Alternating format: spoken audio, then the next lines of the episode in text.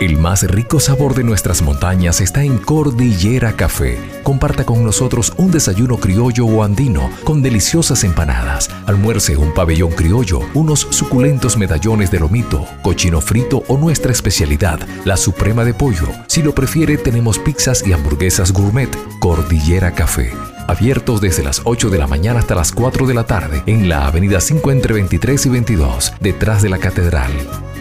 Luego de una reunión del Instituto Nacional de Tránsito y Transporte Terrestre con los transportistas y el gerente del terminal de pasajeros, José Antonio Paredes, se acordó reabrir el terminal terrestre de Mérida para las salidas de las rutas suburbanas durante las semanas de flexibilización. William Romero, director de la oficina regional del INTTT, informó que en esta etapa de movilidad solo estará trabajando la parte sur del terminal con rutas que no superen los 70 kilómetros de distancia. Escuchemos siguiendo instrucciones y lineamientos nacionales de nuestro comandante presidente Nicolás Maduro, de nuestro Hipólito, de nuestro ministro Hipólito Abreu y del compatriota Jason Guzmán, protector del Estado de Mérida, el terminal José Antonio Paredes a hacer apertura con la ruta suburbana en las semanas de flexibilización, contando con eh, los protocolos de bioseguridad, eso está en Gaceta, de movilidad en cuanto a unas rutas no superiores a 70 kilómetros de distancia. Se va a trabajar nada más en, el en la parte operativa del terminal, los andenes de la zona sur los andoneros en la parte norte van a estar cerrados. Destacó que el Instituto Nacional de Tránsito y Transporte Terrestre está a la espera de nuevas instrucciones de movilidad durante las semanas de flexibilización para reabrir las rutas hacia todo el territorio nacional.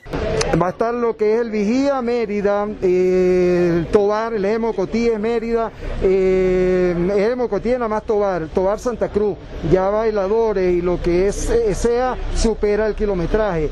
el municipio Sucre, todo, Chiguará hasta Mérida. Eh, igual lo que es la zona del páramo, eh, lo que es de apartadero hacia Mérida, porque el, eh, perdón, Santo Domingo a Mérida, Pueblo Llano ya excede el kilometraje permitido. Pero ya con los compañeros transportistas se les explicó y bueno, ellos mismos van a hacer, a estructurar la operatividad en esta semana con las unidades que tienen y el número de pasajeros. Se va a trabajar con listín, se va a hacer, se va a sostener una reunión con los organismos de seguridad para que nos alcabalas, porque va eh, con esto puede eh, proliferar lo que son los piratas y en las alcabalas vamos a solicitar al organismo de seguridad que pidan los listines. Cada unidad tiene que salir con su listín del terminal sellado por la gerencia del terminal. No puede ir más pasajeros de lo que tenga en el listín. Y con esto cualquier unidad que esté pirateando y cargando pasajeros fuera del terminal será sancionado. Narci Delgado, Noticias 993. La crisis que se ha generado en el país como consecuencia de la falta de combustible ha provocado una gran pérdida de alimentos y encarecimiento de los productos en todo el territorio nacional. Ante esta situación, el diputado Alexis Paparoni se pronunció lamentando que un país fundador de la OPEP, que otrora producía el carburante que consumía y abastecía a varias naciones, hoy padezca esta situación. Gasolina ha empeorado y la información que tenemos es que seguirá empeorando, producto de que en Venezuela no se está produciendo ni siquiera el 10% de la gasolina que se necesita los venezolanos. Y falta de producción es producto de que las políticas de este gobierno acabaron con la empresa, acabaron con PDVSA. No, Leo, lamentablemente la información que tenemos es que muchas eh, cosechas se están perdiendo porque no hay posibilidad de sacarlas de los centros de producción para llevarlas a los centros de distribución. Eh, esta semana, en poblaciones como la de Urachichi, allá en el estado eh, Yaracuy, los productores eh, realizaron una manifestación pacífica. La poca gasolina que llega a esos pueblos es eh, negociada por las mafias que el gobierno colocó en cada una de las estaciones de combustible. Y eso mismo no solamente está ocurriendo en esa zona, sino que también está ocurriendo en eh, en los Andes venezolanos. allá en Caraguay, en los pueblos del sur, están ofertando gasolina hasta 4 dólares el litro. De tal manera, el que pagar por 100 litros de gasolina 400 dólares, eso no les da ni siquiera para, para sacar la cosecha. Los productores andinos no pueden pagar los precios de ese combustible para sacar las cosechas, ya que serían precios exorbitantes lo que tendrían que cobrar por un kilo de cualquiera de los productos del campo. Leonardo Rodríguez, Noticia 993. En rueda de prensa celebrada este miércoles por Primero Venezuela, su coordinadora juvenil, Yeneiris Pérez, hizo un llamado a votar en las venideras elecciones del 6 de diciembre. Asimismo, presentó una propuesta para orientar y ayudar a los niños, niñas y adolescentes en el embarazo precoz. Eh, yo como representante juvenil quiero hacer un llamado a toda la población merideña y a nuestro país Venezuela a que por favor salgamos a ejercer nuestro derecho al voto este 6 de diciembre es importante que volvamos a retomar esos espacios. Nosotros los jóvenes hemos estado acostumbrados a que los, lo que se dicen, los ideales de hoy en día, las personas mayores tomen decisiones por nosotros. ¿Qué implica esto? A que las personas que están hoy en cargos políticos estén llenos de intereses y satisfagan sus necesidades sin importarle a la población. Tenemos la potestad, tenemos el derecho y somos una fuerza muy importante por lo cual debemos salir a votar. Este, no estoy de acuerdo, ¿verdad?, en que algunos opositores de hoy en día, como suelen llamarse, estén llamando a la abstención, al no votar. ¿Qué pasa? Este, si nosotros no votamos, estamos dando este, el paso a que este gobierno corrupto siga comandando este país. Para nadie es un secreto los servicios públicos, la falta de gas, la falta de gasolina, el alto costo de índice en los productos. Para nadie es un secreto que es sumamente difícil convivir hoy en día y vivir en esta situación. Admiro mucho, eso debe cambiar. Debemos estar en una Venezuela donde podamos obtener las comidas, donde podamos tener una mejor calidad de vida. Eh, otra problemática que he visto acá en mi ciudad es el alto índice del embarazo precoz en niñas y adolescentes.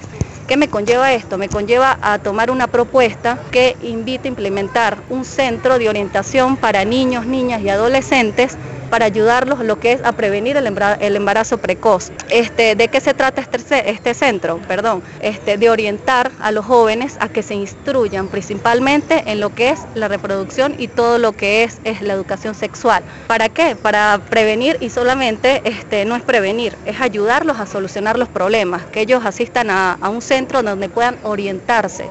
Pérez fue enfática en el llamado a salir a votar. Ana Valera, Noticias 993.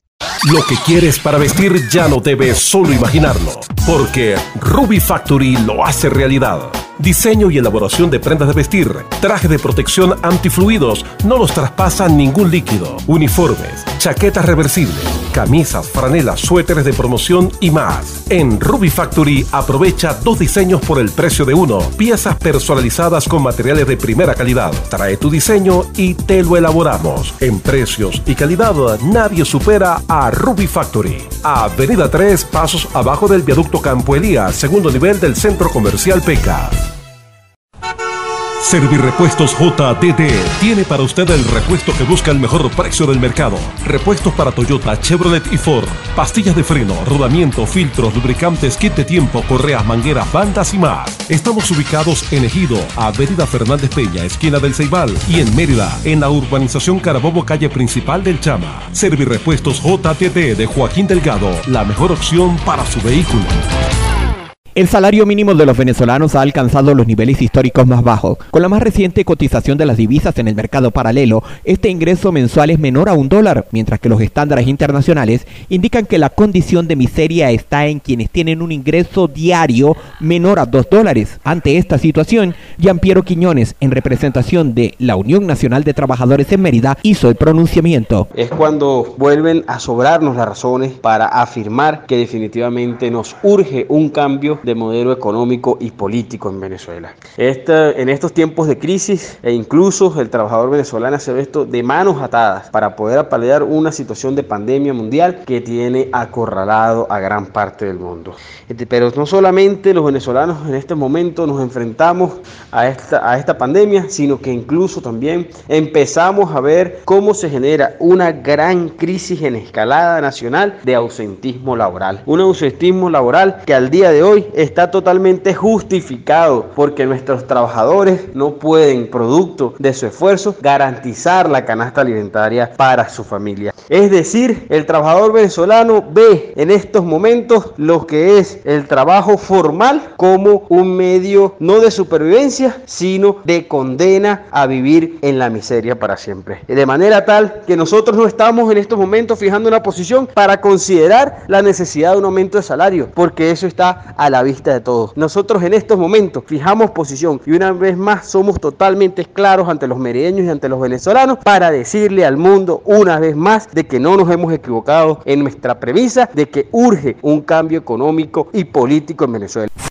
Fue enfático en señalar la necesidad de un nuevo modelo político y económico en el país que dé estabilidad y seguridad a los venezolanos. Leonardo Rodríguez, Noticias 993. Ante un gobierno ciego, sordo y mudo, es necesario alzar la voz de protesta porque la crisis que vive Venezuela por falta de combustible, gas doméstico, fallas en el servicio eléctrico y el poder adquisitivo cada vez menor es insostenible. Así lo expresó Liliana Guerrero, secretaria general de Nuevo Tiempo en Mérida. Escuchemos. Estamos ante un régimen que continúa siendo ciego, sordo y mudo ante la realidad que vive en nuestro país, pero aún así nosotros insistimos en alzar nuestras voces para poder, con determinación, seguir construyendo la unidad y seguir sumando todas las voluntades necesarias para apuntar hacia un mismo criterio que nos lleve a por fin alcanzar el objetivo que todos los venezolanos deseamos, que es una Venezuela de libertad, de progreso y de democracia. Liliana Guerrero además se refirió al tema del combustible, que esta semana de flexibilización no estará en venta para los particulares, solo habrá despacho para los sectores priorizados. Ciudadano común que también necesita hacer sus cosas, ¿verdad?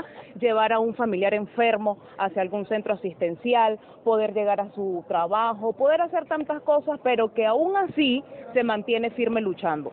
¿Qué le decimos a ese ciudadano? Que se exprese, que levante su voz, que se mantenga con determinación, con fe y con esperanza, luchando porque esa es la única forma que nosotros tenemos para seguir sumando voluntades y alcanzar el objetivo de nuestro país. Narci Delgado, Noticias 993. Con motivo de celebrarse los 462 aniversarios de Mérida, la Fundación para el Desarrollo Cultural del Estado preparó un programa con actividades especiales. Eric Uzcategui, presidente Fundesen, informó los detalles. En situaciones normales se desarrollaba el mes aniversario de Mérida. En esta oportunidad, producto de la misma situación de la pandemia provocada por el COVID-19, se ha planteado la celebración de la Semana de Mérida, la cual coincidencialmente es una semana abierta, es una semana flexible en este sentido, pues la Fundación para el Desarrollo Cultural del Estado se encuentra elaborando una programación que permita pues, llevar adelante la celebración del 462 aniversario de la fecha fundacional de Mérida. De allí pues que hacemos la invitación a toda la colectividad meritense para que estén pendientes a través de nuestras redes sociales y nos acompañen en esta celebración o en esta semana aniversario, la cual tendrá desde un principio una exposición a cielo abierto, así como eh, varios conciertos que se desarrollarán con parte de las unidades musicales que se encuentran adscritas a la Fundación para el Desarrollo Cultural del Estado de Mérida. Del mismo modo estamos eh, planteando la posibilidad de un festival o un concurso de microcuentos o historias y relatos cortos que hemos llamado Mérida en 100 palabras. De allí pues que estamos afinando estos detalles para que la colectividad merideña pueda participar y disfrutar de estas actividades. Por otra parte, invitó a los merideños a apoyar votando en las redes sociales arroba Piso Mérida por la representación de Mérida que se encuentra participando en varios eventos virtuales. Ana Valera, Noticias 993.